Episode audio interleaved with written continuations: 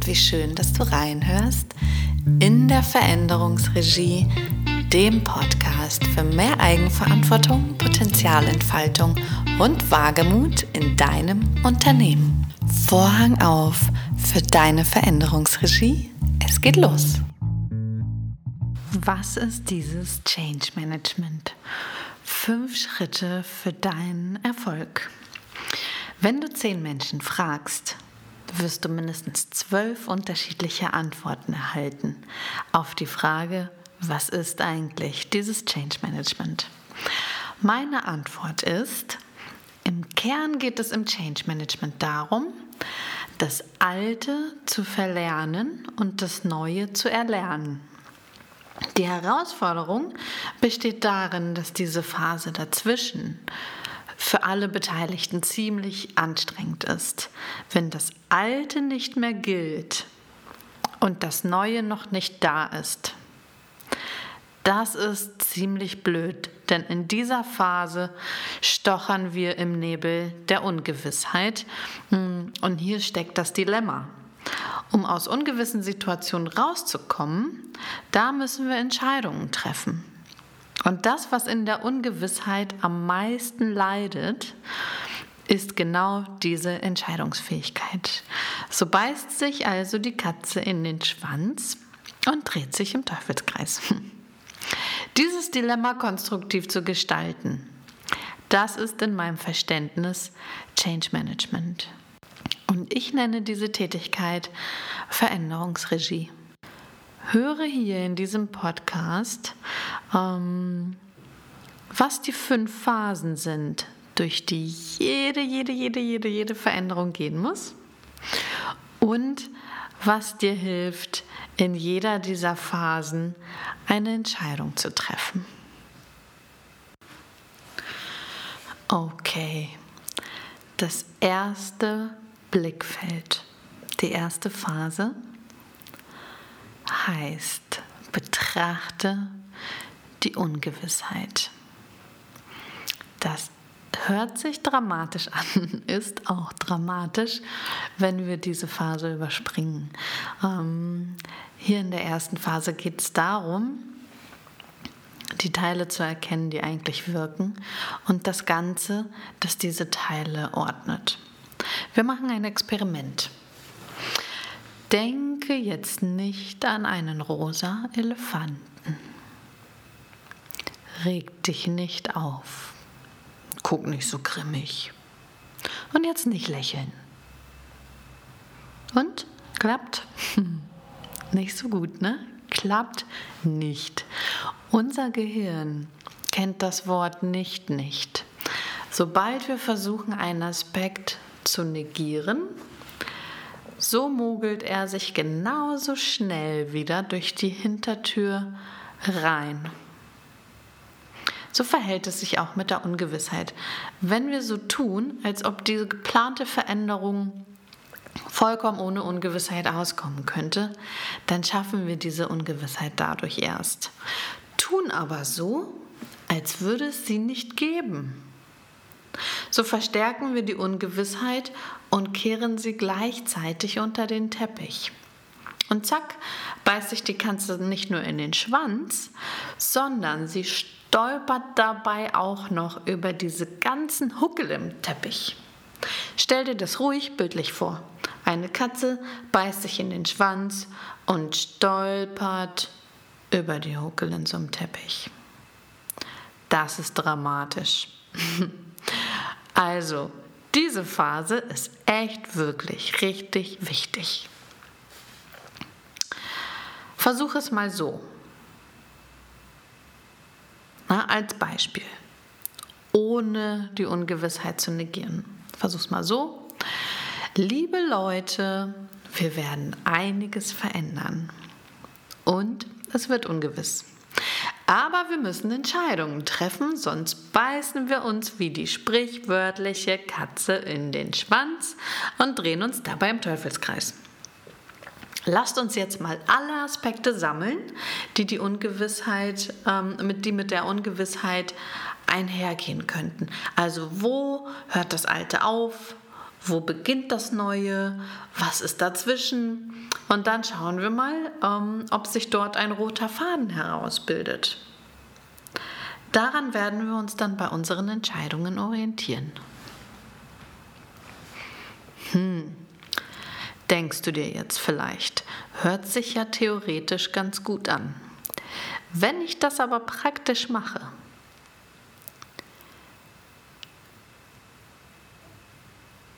dann versteht mich doch niemand.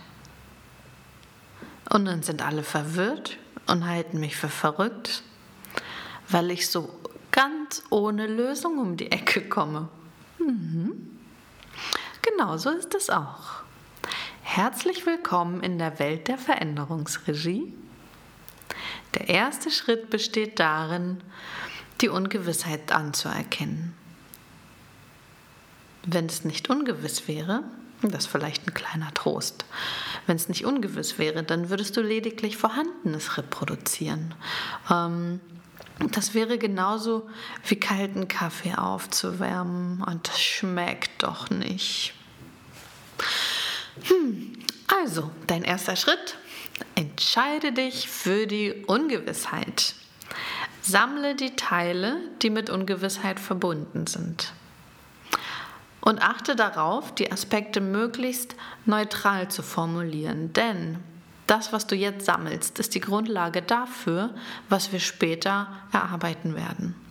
Das heißt, ähm, statt nervige Kunden aufzuschreiben, einfach nur das Wort Kunden aufzuschreiben, äh, statt miese Umsätze, einfach nur Umsätze aufzuschreiben und dann erkenne den roten Faden.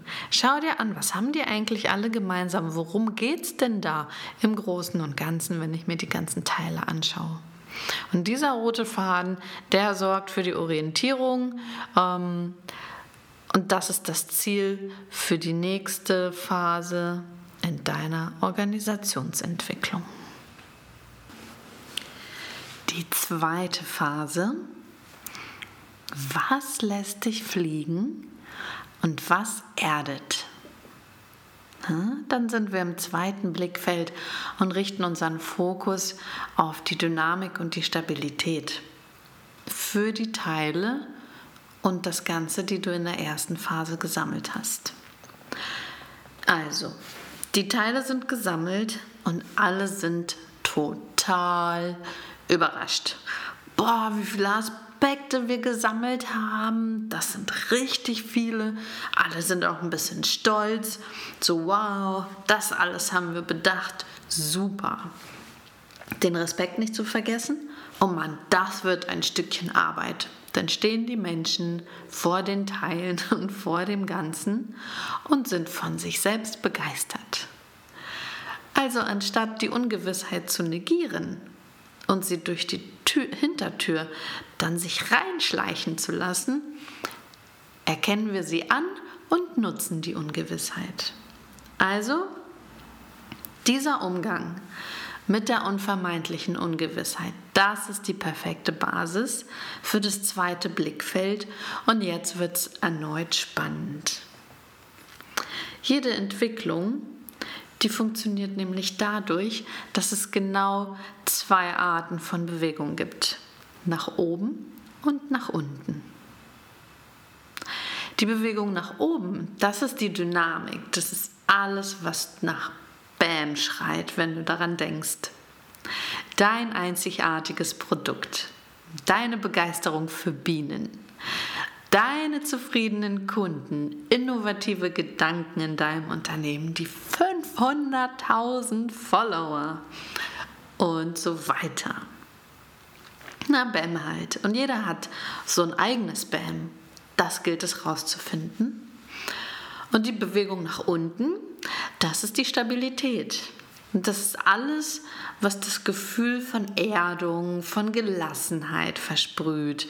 Ähm, schlanke Prozesse, stimmige Schnittstellen, routinierte Abläufe, klare Aufgaben, bewusste Rollen, zielorientierte Kennzahlen.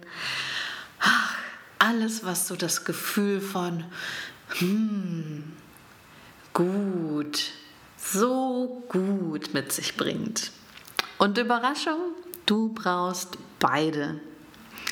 Ohne die Stabilität dreht die Dynamik durch, und der Begriff operative Hektik, das ist so das Wort, was mir dazu in dem Zusammenhang einfällt. Alle sind wie verrückt am Wuseln, tun wichtige Dinge, aber irgendwie kommt nichts bei raus.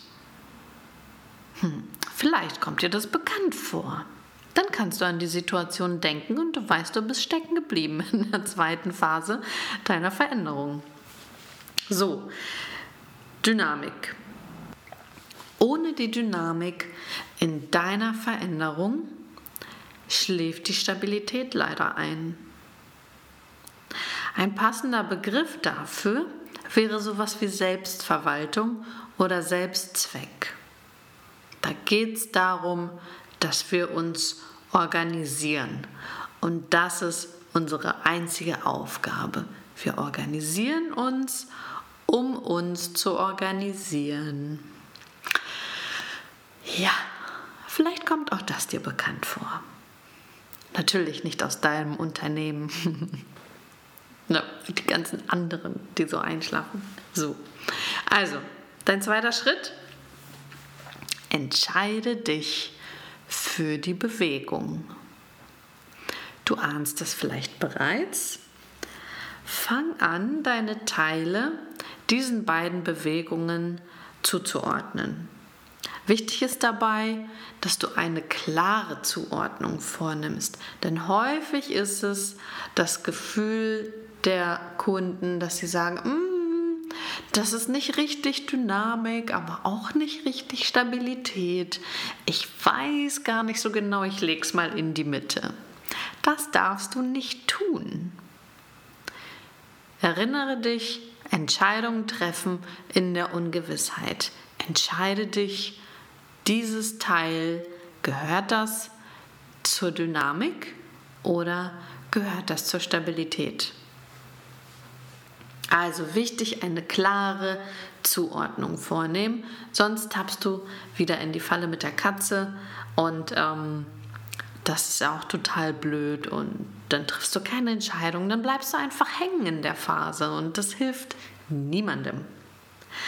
Also sortiere dann ähm, nachdem du klar eine Bewegung zugeordnet hast. Dann sortierst du innerhalb von dieser Kategorie nach Funktionseinheiten und dafür suchst du eine Überschrift. Das sind dann so die klassischen ähm, Cluster-Möglichkeiten, die du vielleicht aus Moderationen kennst. Also innerhalb von Dynamik guckst du, ach, was gibt es denn da für Häufchen? Innerhalb von Stabilität guckst du, ach, was gibt es denn da für Häufchen? Und dann suchst du Überschriften für diese Häufchen. Und dann definierst du für jedes Häufchen ein bis zwei zentrale Erfolgsfaktoren. Das sind dann die Elemente, wenn du in diesen ganzen Haufen guckst. Das sind die Elemente, die darüber entscheiden, ob diese Einheit gelingt oder nicht.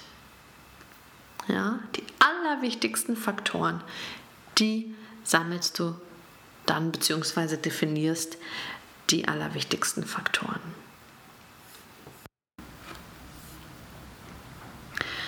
So, erst jetzt wo die Bewegung in Dynamik und Stabilität definiert ist. Erst jetzt ist die Frage angebracht, die die dritte Phase einleitet, wie könnte das Neue eigentlich funktionieren? Also das dritte Blickfeld Funktion und Form. Das Chaos der einzelnen Teile. Aus dem ersten Blickfeld das hast du erfolgreich sortiert. Das ist schon mal gut und in dynamische und stabilisierende Funktionseinheiten verpackt. Jetzt wird es zum dritten Mal spannend. Du reduzierst weiter die Komplexität und Unsicherheit, indem du Entscheidungen triffst. Form follows Function. Eine oft zitierte Aussage aus meiner Sicht eine großartige Aussage und eine ziemlich weitreichende Aussage für deine Veränderung. Die Form und die Funktion des Neuen ähm, sind nämlich nicht voneinander zu trennen, müssen aber getrennt benannt werden. Denn die Form des Neuen muss sich an der Funktion orientieren. Und erst dann können wir beantworten, wie könnte das Neue funktionieren. Mein Lieblingsbeispiel zur Verdeutlichung von Funktion und Form, zu dieser zentralen Phase in deiner Veränderung. Ähm, das Lieblingsbeispiel, das kommt aus dem Bereich der Beziehungskisten. Das kennt nämlich so schön jeder. Also mal angenommen, du möchtest eine Beziehung, möchtest eine Paarbeziehung. Diese Paarbeziehung soll dir ermöglichen, maximale Freiheit in Bezug auf alles zu leben. Ja, probier den Gedanken mal mitzugehen. Maximale Wahlfreiheit in Bezug auf, wo du schläfst, was du isst, welchen Film du schaust, wo du lebst und mit wem du das alles machst. Und jedem wird klar, die klassische Ehe ist dazu nicht die richtige Form. Wenn es aber trotzdem so ist, dass du all das nicht alleine erleben möchtest, dann brauchst du eine andere Form für deine Beziehung. Und zwar eine Form, die diese Funktion ermöglicht die diese Funktion erlebbar, greifbar, gestaltbar macht. Und übrigens nebenbei ist das auch der Grund, warum so viele Beziehungen zerbrechen. Die Funktion ändert sich mit der Zeit. Die Funktion, die diese Beziehung erfüllt. Aber die Form wird vergessen anzupassen. Oder auch andersrum, die Form verändert sich, die Kinder sind aus dem Haus, hm. 50 Mitarbeiter mehr. Äh, die Form verändert sich, dann muss die Funktion der Beziehung angepasst werden. Ja? Und ich habe schon gespoilert, das gilt nicht nur für Paarbeziehungen, sondern auch genauso für Geschäftsbeziehungen. Vielleicht ist das bei dir gerade der Fall, dass du kurz vorm nächsten Wachstumsschritt stehst und merkst, hey, wir sind auf einmal irgendwie ähm, doppelt so viele Mitarbeiter geworden und mein Geschäftspartner und ich haben uns in der Zeit irgendwie ein bisschen verloren oder voneinander entfernt. Auf jeden Fall ist da irgendwie ein bisschen Sand im Getriebe. Dann liegt es daran, dass eure Funktion oder eure Form sich verändert hat und das andere nicht mitgezogen wurde. So, aber wieder zurück ähm, zu deiner Veränderung im Business und zu der dritten Phase. Der zentrale Gedanke hier ist zu überlegen, welche Funktion soll das Neue erfüllen, um daraus die Form abzuleiten. Das ist unsere Aufgabe hier im dritten Blickfeld. Das fällt uns aber immer so schwer. Wir haben das nämlich andersrum gelernt bzw. nicht gelernt. Hm. Wir haben es nicht gelernt, die Funktion erst zu definieren und dann zu schauen, hey, in welcher Form kriege ich das eigentlich hin, sondern wir beginnen äh, im Laufe unserer Sozialisation auch mit der Form. Als Beispiel, äh, setze diese Aufgabe um. Das ist eine Form. Erstelle einen Prozess. Das ist eine Form.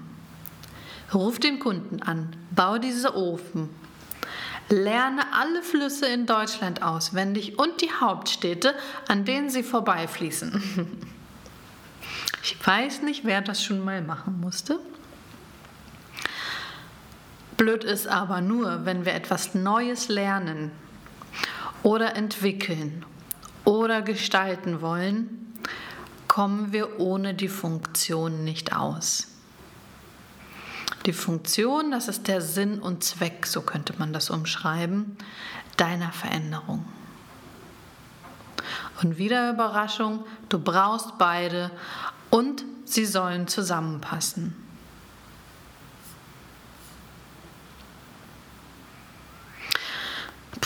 das klingt kompliziert, ist es aber nicht. Dein dritter Schritt, entscheide dich für eine Funktion für das Neue.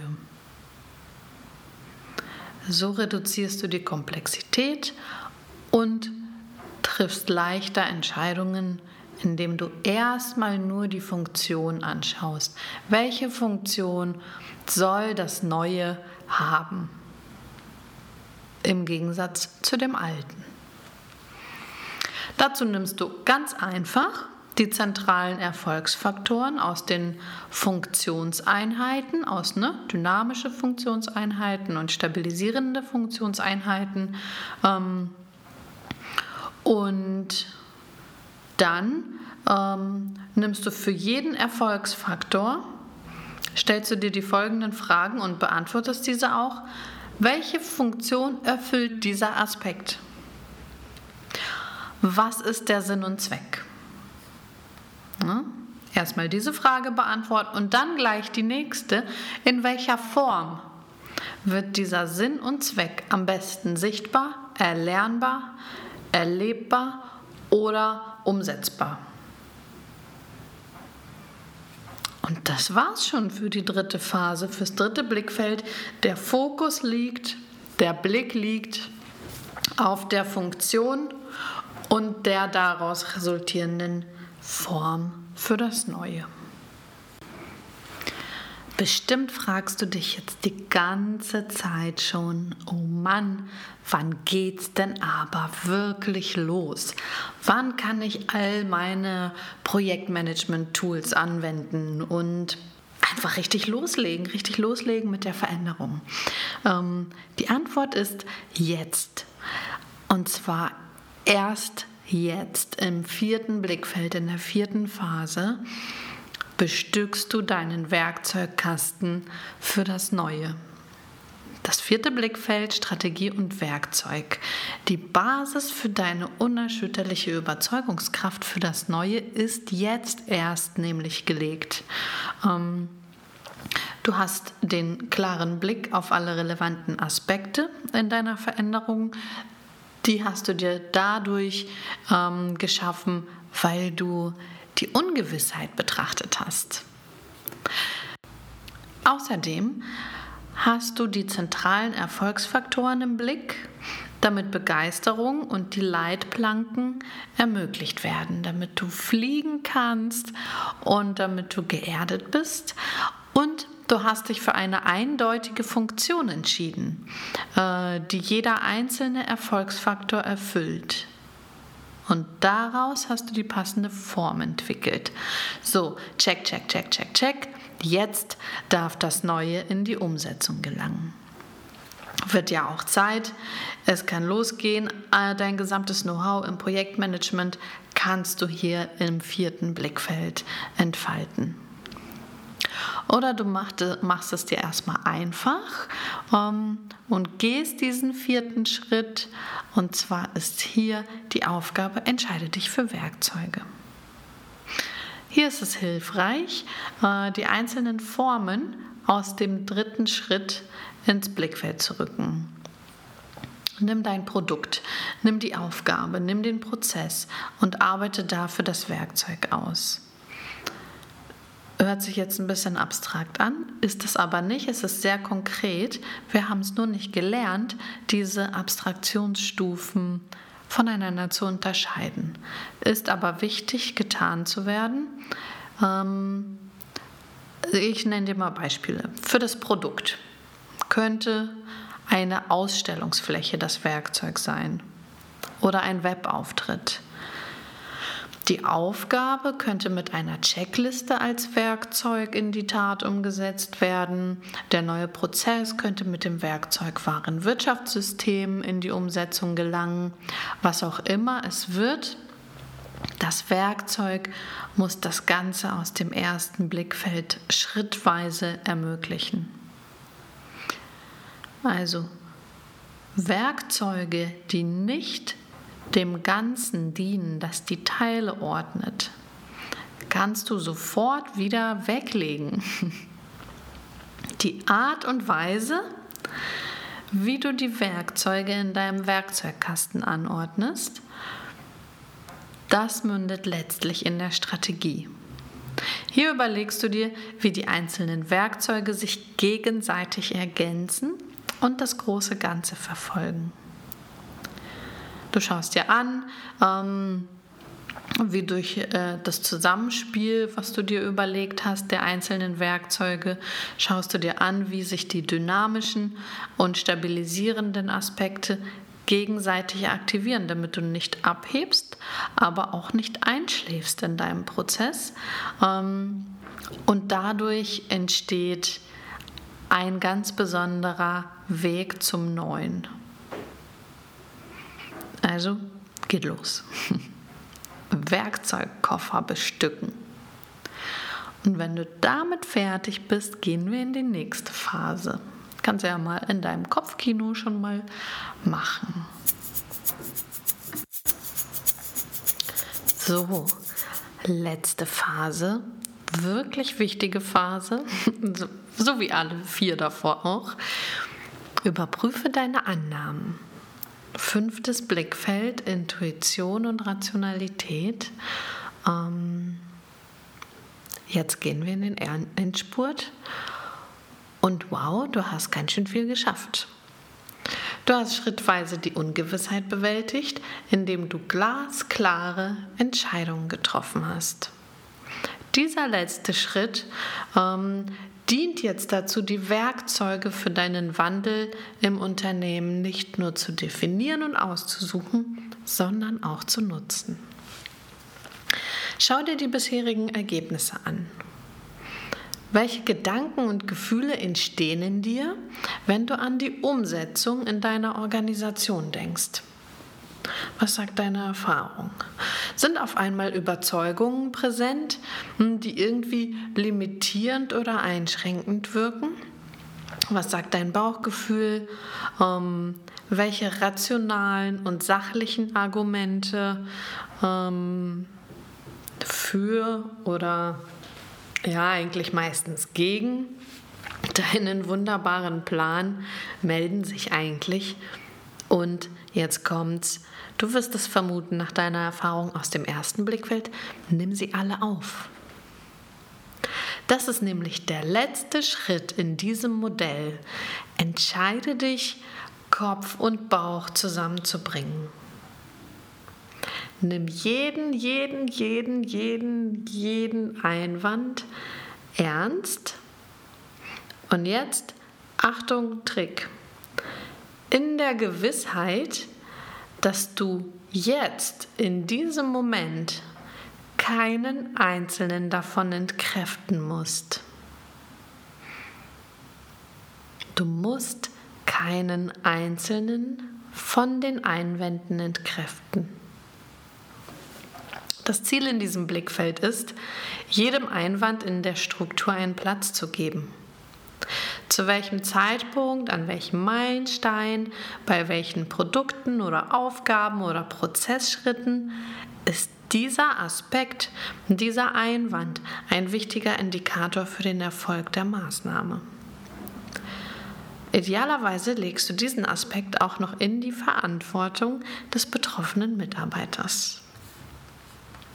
Ein Beispiel. Jemand bringt den folgenden Einwand. Bis jetzt war es immer so, dass Max Mustermann alles in der Kommunikation abgenickt hat. Hat gesagt, er trägt alles mit und zwar genauso, wie es entschieden wird. Und wenn es dann soweit war, das umzusetzen, hat er immer einen Grund gefunden, dass es nicht geklappt hat. Und dann kam sein Standardsatz, ich hab's doch gewusst. Hm. Dieses Phänomen dürfte dir bekannt vorkommen. Diesen Einwand gilt es in der Struktur zu verankern, nicht ihn wegzuschieben, nicht ihn gleich zu entkräften, sondern ihn aufzunehmen, so wie die Ungewissheit im ersten Blickfeld. Nimmst du den Einwand, diese vermeintliche Gewissheit, ernst und bindest ihn in die Struktur der Veränderung ein. Denn es kann ja sein, dass Max Mustermann es wirklich gewusst hat. Die Aufgabe wäre in dem Fall, Max und seinen Einwand einzubinden, ungefähr so. Hey Max, es kam schon so oft vor, dass Dinge nicht geklappt haben und du es vorher wusstest. Wann wäre aus deiner Sicht der passende Moment, das zu überprüfen und mit welchem von den erarbeiteten Werkzeugen? Zack, das Ding wird als Aufgabe im Kalender terminiert und von Max verantwortet. Und so kommen Bauch und Kopf zusammen. Also all diese Themen, wo wir eigentlich ein doofes Gefühl haben, aber uns die Argumente fehlen, um das jetzt adäquat zur Diskussion zu stellen, das Thema. Ähm, das alles wird in dieser Phase berücksichtigt und so kommen Bauch und Kopf zusammen, nicht nur bei Max Mustermann, sondern bei allen Menschen. Und schau, was sich meldet, nimm es ernst und gib ihm einen Platz. Vorhang auf für deine Veränderungsregie. So könnte deine Veränderung klappen. In fünf Schritten überbrückst du die Kluft der Unsicherheit zwischen dem, was nicht mehr ist und dem, was noch nicht ist. Wichtig ist, klar und fokussiert im einzelnen Blickfeld zu bleiben. Denn es ist so verlockend, in der ersten Phase schon alle möglichen Einwände aus der fünften Phase vorwegzunehmen. Im selben Maß ist es aber auch kontraproduktiv. Das führt dazu, dass wir keine Entscheidung treffen und uns im Kreis drehen. Geh mutig deinen Weg und bleibe klar in der Ausrichtung der Blickfelder.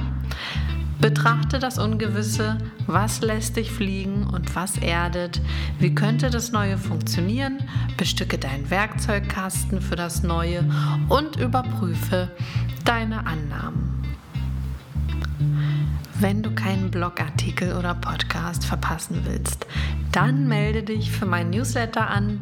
Ähm, als Dankeschön erhältst du eins meiner Lieblingstools gegen dramatische Entwicklungen in deinem Unternehmen. Das stelle ich dir in einem 10-minütigen Video vor und dann bist du bestens gewappnet, um jede Situation zu deeskalieren. Exklusiv für dich als Newsletterleser findest du in der Kategorie Aus dem Motivdschungel gebrüllt heitere und ernsthafte Begebenheiten zu einem der 26 Motive. Und was das mit den Motiven auf sich hat, das erfährst du in einer eigenen Folge. Bis bald, lass es dir gut gehen, deine Katharina.